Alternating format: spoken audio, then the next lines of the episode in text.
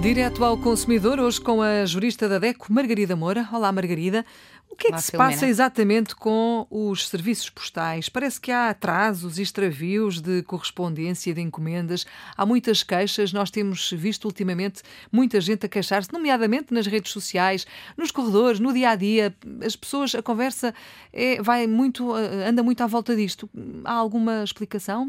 A DECO tem algum conhecimento que eu não tenho? Uh, uh, não, é verdade, de facto, que existem muitas reclamações, mas também é verdade que a maioria das pessoas desconhece quais são os seus direitos nessas situações, nomeadamente as situações de atraso, uh, não está prevista qualquer indenização ao consumidor. nos termos do Regulamento de Serviço Público de, dos Correios.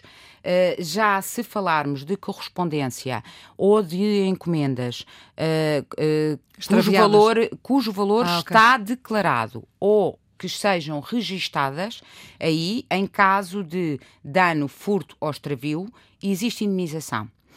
Em relação às, eh, portanto, ao correio, digamos assim, eh, que tem valor declarado, o valor de indemnização corresponderá ao valor declarado.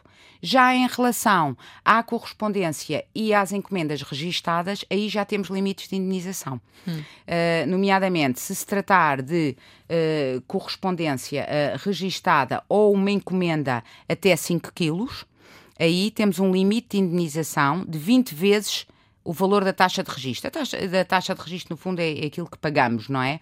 Para, para fazer a expedição. Uh, se falarmos de encomendas entre 5 a 10 quilos, aí já temos uma compensação que pode ir até 30 vezes a taxa de registro. Já se falarmos de encomendas com mais de 10 quilos, temos uh, uma indenização que pode ir até 40 vezes a taxa de registro. Isto estamos a falar do correio nacional. A nível de correio uh, internacional, e, e, portanto, e falando também aqui nos mesmos termos de, de encomenda estar uh, registada. Uh, aí temos cerca de 35 euros para a correspondência. Eu digo cerca. Porquê? Porque estes valores são estabelecidos como 30 vezes o direito de saque especial. O direito de saque especial, no fundo, é um indexante que vai variando.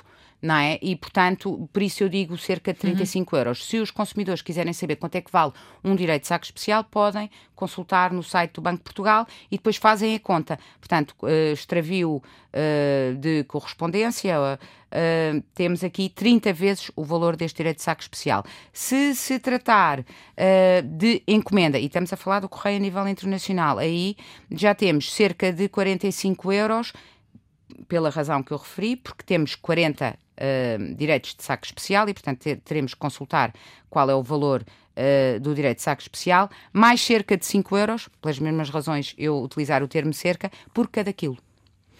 Ou seja, o que me está a dizer é que isto é tudo muito confuso e muito complicado. Um, se as pessoas tiverem dúvidas, se precisarem de reclamar, se sentirem que estão a ser lesados uh, porque a correspondência se extraviou, porque não chegou, porque, enfim, demorou muito tempo, o que é que se deve fazer e como é que se deve reclamar, Margarida?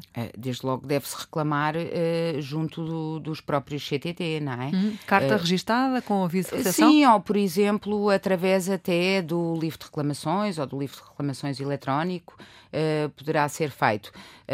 poderá e deverá ser feita também denúncia à ANACOM.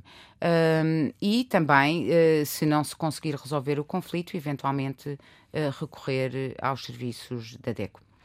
Têm sido muitas as queixas. A ver, vamos o que é que vai acontecer. Estamos por aqui também todos os dias. Margarida, obrigada por obrigada. ter vindo.